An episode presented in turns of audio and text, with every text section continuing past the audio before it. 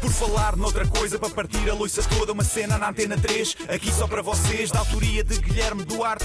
Penso logo existe, já dizia Descartes. Isto é um genérico em rap, mas vai ficar bem estranho. Não tenho mais rimas e vai acabar em feito.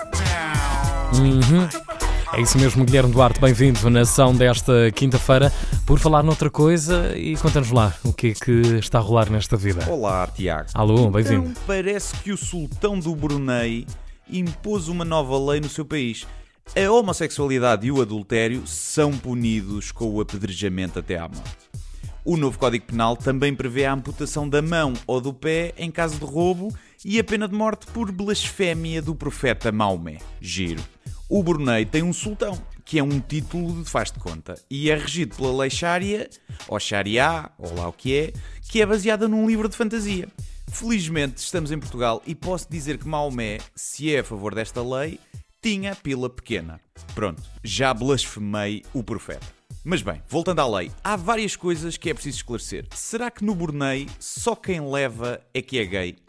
Há muita gente que ainda pensa assim. Por exemplo, um taxista que uma vez me disse que comia travestis, mas que desde que não houvesse toque de material com material, continuava a ser heterossexual. Hum, não sei se é assim que funciona. E se um taxista português pensa assim, provavelmente no Brunei haverá muita gente a pensar igual. Portanto, um casal de homens é apanhado atrás de uns arbustos, são os dois mortos? É só o que leva? E se for oral, é só o ativo? É preciso esclarecer as pessoas. É que se for só quem leva, é muito perigoso. Os próprios polícias podem andar pelas ruas a violar gajos e depois tiram fotos, olha este ganda gay a transgredir a lei. E depois, além de levares no rabo à força, ainda és apedrejado até à morte. Não se faz. O facto de não fazerem aos gays o que fazem aos ladrões e lhes amputarem um membro faz-me pensar que talvez quem dá não seja considerado gay no Brunei. Era mais justo. Se um ladrão amputam a mão, a um casal gay cortavam o pênis e se lavam o ânus. Era uma questão de justiça. Acho mal discriminar. Por falar nisso, deve ser chato ficares com uma mão amputada por causa de uma doença ou assim e depois toda a gente olha para ti na rua como se fosse um ladrão. E quando é que amputam o pé? Qual é o critério de escolha entre a mão e o pé? Há ladrões que roubam com os pés? Carteiristas acrobatas? É tudo muito estranho.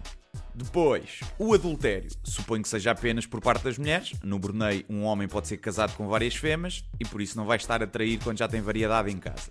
É considerado adultério o quê? O sexo só? O beijo?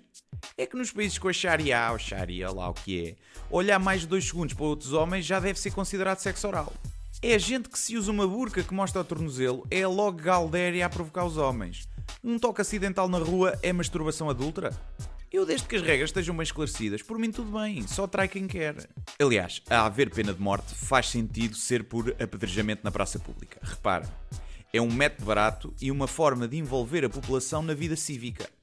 Não nos estamos sempre a queixar que o povo não participa ativamente nas grandes decisões. No Brunei, podes ir à rua, agarrar um calhau do chão e arrefinfar num criminoso. Tenho algumas dúvidas aqui também. Por exemplo, as pedras são fornecidas ou têm de se andar à procura no chão? Sabem quando estamos a tentar encontrar um seixo para saltar na água? Sabem?